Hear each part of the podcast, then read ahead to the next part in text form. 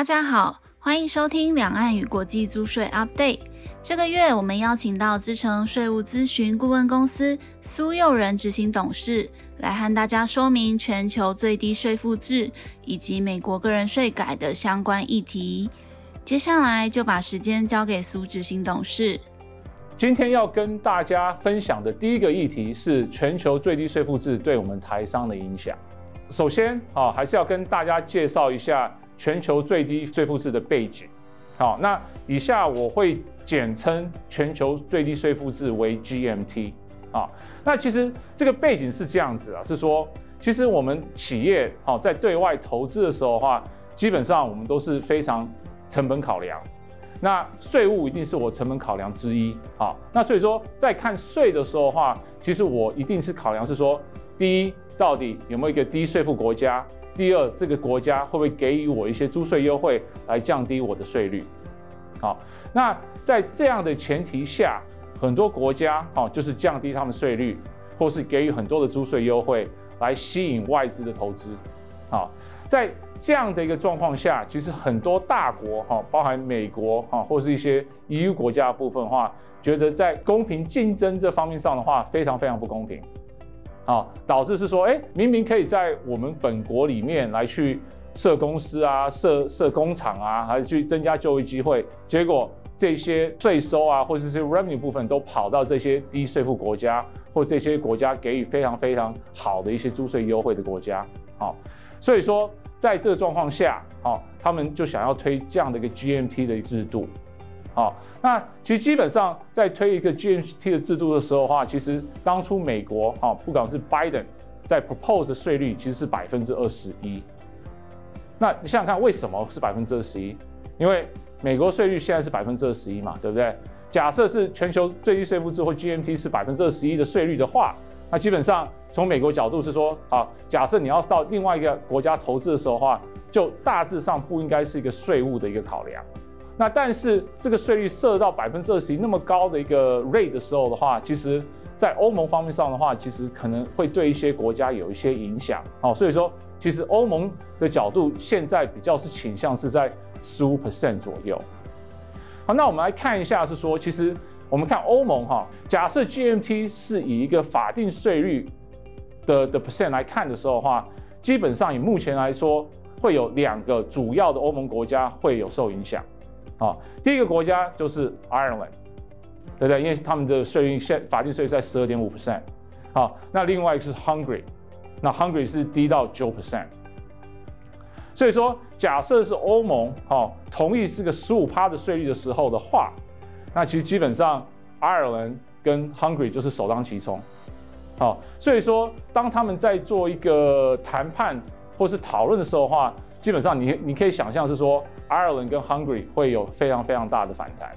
好，但是你看它是用一个有效税率的角度去看事情，好，其实有效税部分的话，其实还蛮多国家都低于十五趴的这样的一个一个 GMT 的一个税率，所以说到底最终这个 GMT 的税率会设在哪一个 rate，好，事实上还是一个很大的一个疑问，还还有很多的要讨论。那接下来还是要跟大家介绍一下，是说到 GMT 到底实物上是怎么运作的。那但是还是要跟大家提醒，是说其实 GMT 它是一个税务的制度，而不是一个税。啊，那怎么说呢？GMT 它是说，哎，我们所有的国家哦，把我们公司所得税设在一个 percentage。哦，那假设是假设是以欧盟的提案的部分的话，假设我们说是十五 percent 好了，啊，那等于就说好，我们大家都是用十五趴去课我们的公司所得税，啊，那但是假设有一个国家是低于这个十五趴的税率的话，那它的母国就可以用这个 difference 来去叫这个企业到这个母国去缴这个税，好，for example，在这个比例里面嘛，哈。假设是我们国家的税率是十五 percent 好了，好，公司所得税十五 percent，我国的企业到另外一个 B 国去投资，但是它的所得税率是十一 percent，好，那在这个时候啊，我就可以跟这个企业讲说，好，既然你到这个比较低税负国家而违反到这个 GMT 制度的国家去投资的话，那针对这个 difference 那个四 percent 的部分，不好意思，你要回来这边缴到母国去，导致这个企业在对这个国家投资的时候的话，其实它的税负都是百分之十五。好，所以说就把这个税务的这样的一个 factor 把它排除掉，好，来让我们 A 国跟 B 国有一个公在至少在税制方面上的话，有一个公平竞争的这样的一个制度下，这是概要。所以说，在我的想法是说，其实 GMT 会导致一个叫做 equalization tax 的一个 concept，等于就是说 GMT 是个制度，但是它的效果好是各国会有一个 equalization tax。来去 tax 这样的一个 difference，在我们的 example 里面就是这个四 percent。所以说，接下来我们要看一下是说，其实在这个 GMT 的制度下，啊，这个 GMT 的税率是 set 在比较高还是比较低，其实影响就非常非常的大啊。所以说，从刚刚有提到是说嘛，假设是我们是在十五 percent 部分，从 EU 的角度方面上的话，基本上可能只有 Ireland 跟 Hungary 会掉进去，啊，但是假设我们是以美国的提案百分之二十一的这样的一个 GMT 税制下，其实也很多欧盟国家会掉进去，啊，所以说这个高低会会有一个很大影响，是说，假设我是一个国家的一个税务单位，我一定是会想要把这个 GMT 税制 set 的比较高，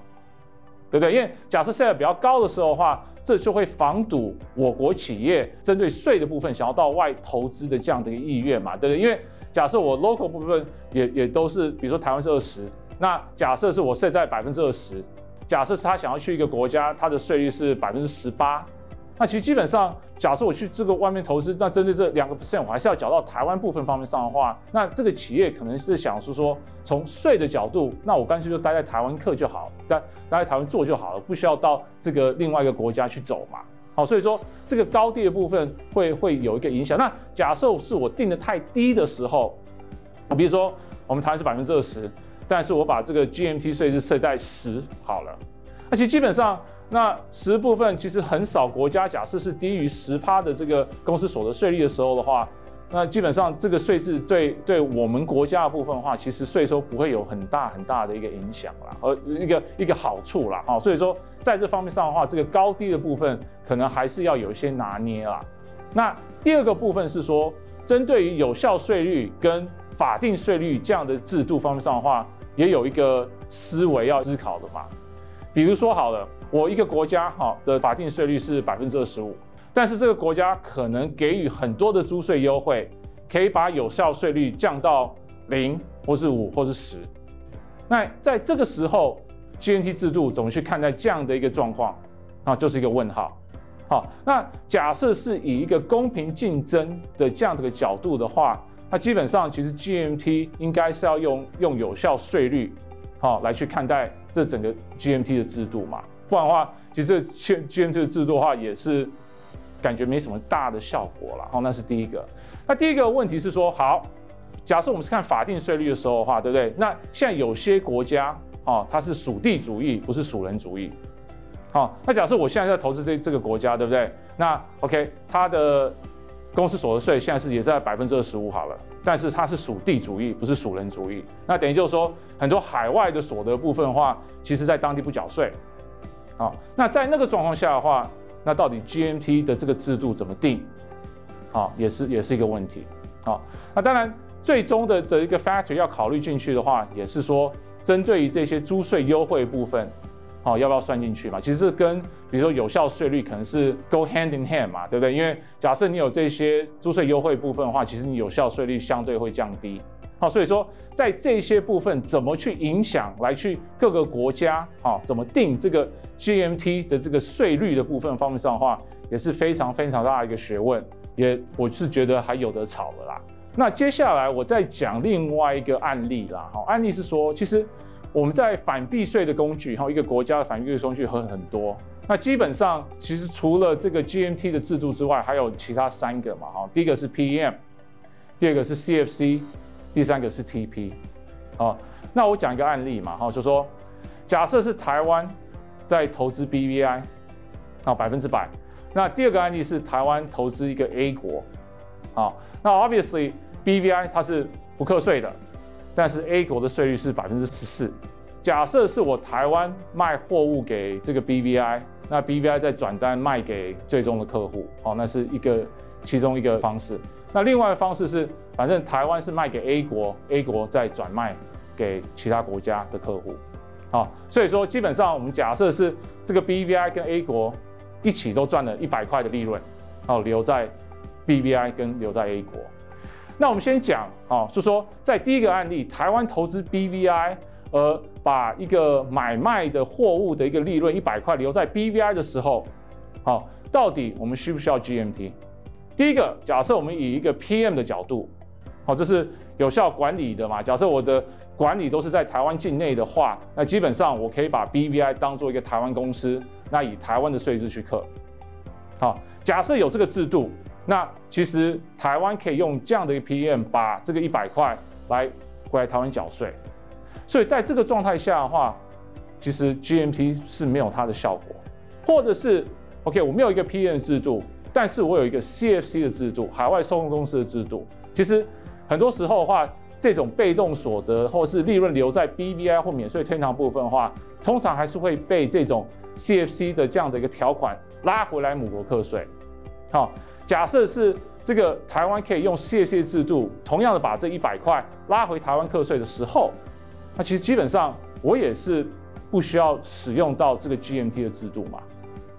好，那也假设没有 PM 制度，也没有 CFC 制度，但是我们一定有一个 TP 制度嘛。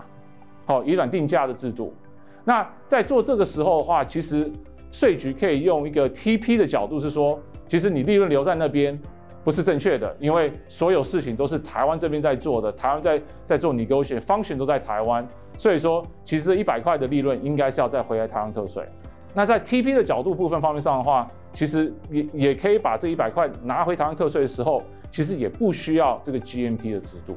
那但是我们看第二个 example，好，假设第二个 example 的状况下是说，A 国针对这个买卖货物，实际上真的是有它的 function。他都是 sales 客户都他找的，都是货物都是他 arrange 的等等，他只是跟台湾买货等等等等的，那有这一百块的利润。那事实上，因为 A 国它是有实质营运的的状态，所以说它的 effective management 应该也是在 A 国。所以说从 PM 的角度，台湾没办法把这个一百块的利润从 A 国拉回来台湾课税嘛。好，那从 CFC 的角度，因为 A 国它事实上有实质营运。好，那先排排除税率太低的一个状态下啊，而说明 CFC 应该也用不到什么效果。那从 TP 角度部分，因为它实际上有做所有的 function 部分方面上的话，也很难用 TP 的角度把这个一百块的利润从 A 国搬到台湾来嘛。所以在这个状况下，GMT 就有它的一个用处在。啊，就是说台湾是定在十五 percent 的部分的话，至少针对那个一趴的部分，可以说好用这个 GMT 的制度马上回来台湾缴税。好，所以说这个 example 只要跟大家讲一下说，其实除了 GMT 之外，事实上各国哈已经有很多不同制度来去针对于利润留在这些低税负国家，来马上排除这个递延课税效果，马上回来这个母国课税。好，但是唯一可能在这些制度没有考虑到的部分是说，假设当地好有给予一个很好很好的租税优惠的话，这些所得一定会被递延，因为可能从 CFC 的角度课不到，从 TP 的角度课不到，可能从 PM 的角度课不到，所以说一定要从 GMT 的角度可能才可以课得到税。这方面上的话，只给各位做个参考，是说其实像美国部分，其实他做这个目的主要不是为税收的考量，我觉得他主要的。的考量是，他想要把一些工作是留在美国的这样的一个一个政策下来去建议说，哎，大家应该有这样的一个 GMT 的制度啦。好，所以说其实最大 GMT 影响的国家一定是都是那些要吸引外资好来去在当地投资的那些国家为为主主当起冲的的这样的一个状态。哦，所以在结论的部分啦，哈，其实，在 GNT 的制度，其实大家这真是非常非常夯的一个话题嘛，哈。但是，当我们在看怎么影响我们的企业部分的话，哈，第一个我们还是要看一下是说，好，假设我是一个台湾企业，我在外投资的部分，基本上不太需要考量这些免税天堂的，因为其实这些免税天堂的国家，基本上会被 either 是 TP 制度，或是我们 CSC 即将可能要上路的 CSC 制度而而影响到。所以说，其实从税局的角度的话，其实用不着要用 GMT 这样的制度哦来去克到那一块的税。但是我们最主要要看待的是说，假设我投资这家国家，我有非常非常大的实质营运，好，但是我在当地有一些租税优惠。好，或者是我投资这家国家真的是一个很低的一个一个公司所得税率，比如说像 Hungary 百分之九的这种国家部分方面上的话，我可能就要看一下是说，未来假设是台湾真的有实行这样的 GMT 制度的话，那可能是针对这些有实质营运，但是缴很低的税，可能是因为当地的呃公司所得税率是低，或者是有很多很多租税优惠的这些国家的部分的话，我们可能就要小心一点。所以说，在这个状况下，当然 GMT 的制度还是一个未知的状况，应该是非常非常大，好，但是呃，大家应该还是要充分的来去准备，是说，万一假设有这个冲击的话，那到底我们的呃对应是什么？那接下来哈，我就要跟大家来去讲解一下，是说现在在美国哈，针对遗产税跟赠与税最夯的一个 topic，就是针对于。当一个往生的状况下，可能要课这个资本利得税是怎么运作的？那接下来要跟大家讲解一下。拜登在竞选的时候，或是当选的时候的话，其实他针对于遗产税跟赠与税的一个税制的不满，哦，所以说拜登也提出他的一些一些提案啊，来去修改美国的赠与税跟遗产税的制度。那其实同时有另外一个 senator 哦，叫 Bernie Sanders 哦，他也提出。针对他，他对这个赠与税跟遗产税怎么做修改的一个看法。那其实基本上，Bernie Sanders 的的版本是比 Biden 的版本还更加严苛。好，针对于比较财产多的人啊，好，非常非常的严苛。好，所以下一个我们来看一下，是说到底，呃，Sanders 跟 Biden 的的的差别会是什么？啊，所以说以现行的法规，大家都知道是说。每个人都有一个终身免税额，目前来说是设在十一点七个 million 美金的免税额，等于就是说我一生，好在在在世的时候的话，我给跟我往生的时候的话的资产，只要总金额不超过十一点七个 million 美金的话，基本上我是不需要缴任何的赠与税或是遗产税。好，但是以现行法规的话，其实这个制度在二零二五年就会落日了。那等于就是说。在二零二五年之后，它就会从十一点七个 million 的这个额度降回去五个 million 的额度。那在 Biden 的时候的话，其实他想要马上把这个十一点七个 million 啊，当税改有过的话，就马上把它降到五个 million。但是我们在看他最新的 proposal 的时候的话，其实没有看到这样的一个一个看法。所以说，以目前的他所 propose 的提案的部分方面上的话，似乎是还是维持十一点七个 million 这样的免税额，也让他可能在二零二五年哦落日回到五个 million 的一个这样的一个 position。那当然是我个人认为是说，会不会是是减少反弹的一个制度？因为反正这制度在二零二五年也会回归到原本他想的五个 million 部分的话，可能他觉得在这方面上的话。不要有太多的琢磨了。但是回到 Bernie Sanders 的提案了哈，Bernie Sanders 提案其实他给予的终身免税额只有四点五个 million，好，其实是远低于好，不管是从十一点七个 million 来看，或是从五个 million 来看，都是有非常非常大的一个差额部分了哈。而且他的这个四点五个 million 部分的话，也是分作两个部分啦。他觉得是说，从赠与税的角度。你可以有三点五个 million 的免税额，但是遗产税的部分的话，你只能只有 one million 的免税额。所以说，其实 Bernie Sanders version 是更加严苛的一个提案。哦，所以说这个大家让大家知道是说，事实上在国会部分的话，是有 Biden 的版本，也有 Sanders 版本在里面。好，最后的的的版本会长什么样子？是 Biden 版本呢，还是 Sanders 版本，还是一个混的一个一个版本？其实目前来说是不知道，好，不知道。那另外一个改变是针对于，因为除了你有终身免税额的时候的话，其实你每一年也有一个每一年的一个免税额。现在的法案的部分方面上，法律的方面上的话，等于就是说，我可以给予任何一个人一万五美金，都可以免赠与税。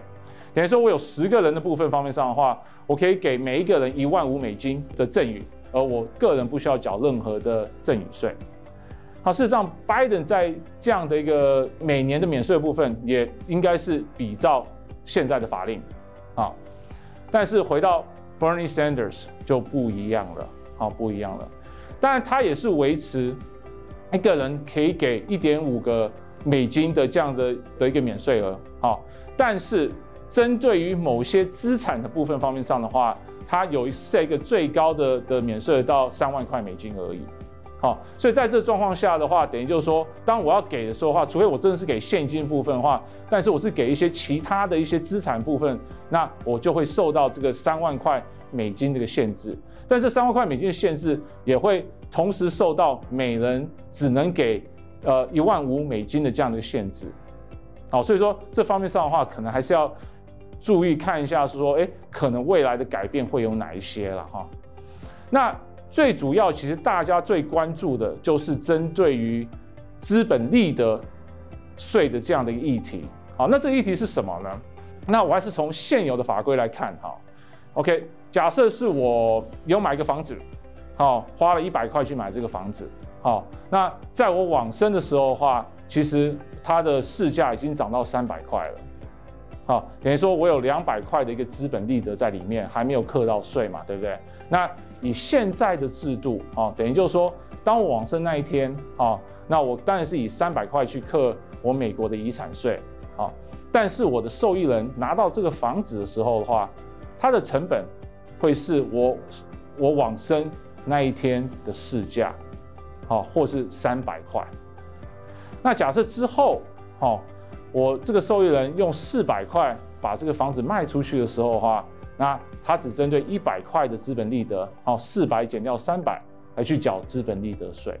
这方面上是非常非常大的一个好处嘛，对不对？那但是从拜登他有他不同看法，那待会我会做一个比较 detail 的一个介绍，好，那但是在那个 Bernie Sanders 部分方面上的话，其实他有一些看法是说，基本上还是维持现况，好。但是在某某假设你是丢进去一些信托啊等等等等的话，基本上他可能不会让你有一个垫高成本这样的一个好处哦，所以这方面上的话，可能还是要要要要小心一下哈，要小心一下。那但税率的部分方面上的话，基本上因为资本利得长期资本利得目前来说是百分之二十哦，也是现行的法案。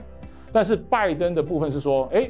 假设你年所得有超过一百万美金以上的话，哎，不好意思。你还是要以你一般的税率去课税嘛？那以他 propose 的税率的话，基本上是会非常非常高，到三十九点八 percent。好，那 Bernie Sanders 的部分的话，应该还是比照现行的法案来去走，好来去走。好，那接下来要要看一下，说我们还是回到拜登的 proposal 了哈。拜登 proposal 是这个样子，是说，当这个就我们刚刚提到一样的案例嘛，哈，对，当初我买了一百块，我往生的时候的话是三百块。啊的时候，以拜登的的案例，他针对这两百块的部分，在我往生的那一天，我要去缴这个资本利得税，但是他有些排除条款的哈，那他有一些排除条款，就是说，OK，假设你这个是没有没办法变现的资产等等等等的话，那你可以可以不用缴税哈，等到你的受益人卖掉部分再缴税，等于说你没有一个垫高成本的好处，好，或者说有一些免税额的部分，但是总而言之。拜登他就是针对这一些往生还有资本利得税还没缴税部分的话，要你马上缴税。好，那甚至于是有些是没办法变现的这些资产部分的话，你还是要缴税，但是它可以让你用一个分期付款的方式去缴税。好，所以说在拜登针对这个资本利得，其实跟现行法案或是 Bernie Sanders 的提案是非常非常大的不一样。其实。在拜登的提案的部分，他有暗示是说，他想要在明年的一月一号，好来去生效这样的他的一些税改的一些制度，好，那但是在税改制度方面上的话，其实我上几次有跟大家报告过的话是说，其实目前民主党是有掌控这两院的一个状态，所以说基本上他们假设是很团结的话，基本上感觉是拜登的的提案。啊，可能会过，或民主党的提案应该是会过啊，但是这有很大的一个假设啦，哈，是说，因为他第一个大家要团结嘛，啊啊，那但是有第二个状况是这个样子，是说，其实，在参议院的部分，啊，他是不是有一百个人嘛，对不对？因为基本上目前五十个是民主党，那五十个共和党。那在这状况下，假设是五十五十的的一个状态下的话，事实上会由这个参议院的主席当做一个 tie breaking 的一个投票嘛，对不对？那目前参议院的头是副总统，因为副总统也是民主党，好，所以说基本上就是会是五十一五十这样的这样的投票，而把这些拜登要的一些政策推过去，好。但是也要也要跟大家报告一下，是说其实参议院有另外一个条款是说，在投票的时候，啊，要有一个 majority 要到，你才可以做这样的一个投票来去过这个法案哈。那基本上这个 majority 的这个数字是要投票的制度的话，一定要六十个 senator out of hundred 一定要到场去投票，这个法案才可以过。共和党搞不好就说，那我就叫这些 senator 不要参加。好，不要过这个六十的这个投票的门槛，那基本上这个法条也过不了。好，所以说美国是叫做 filibuster 这样一个方式，好，来去阻挡变成一个法案呐。好，所以说在这状况下的话，事实上变数可能还是很多。啊，但是还是要提醒，基本上就算过不过，其实我们都没办法掌控的啦。那我们只能是看现在部分的话，我们可以做到的，我们尽量做。好，等于就是说，假设是还有这个十一点七个 million 的免税额还没用足用满的话，那我觉得应该还是要赶快做个规划，来去 make sure 是说，哎，你真的可以用到这样的免税额，不要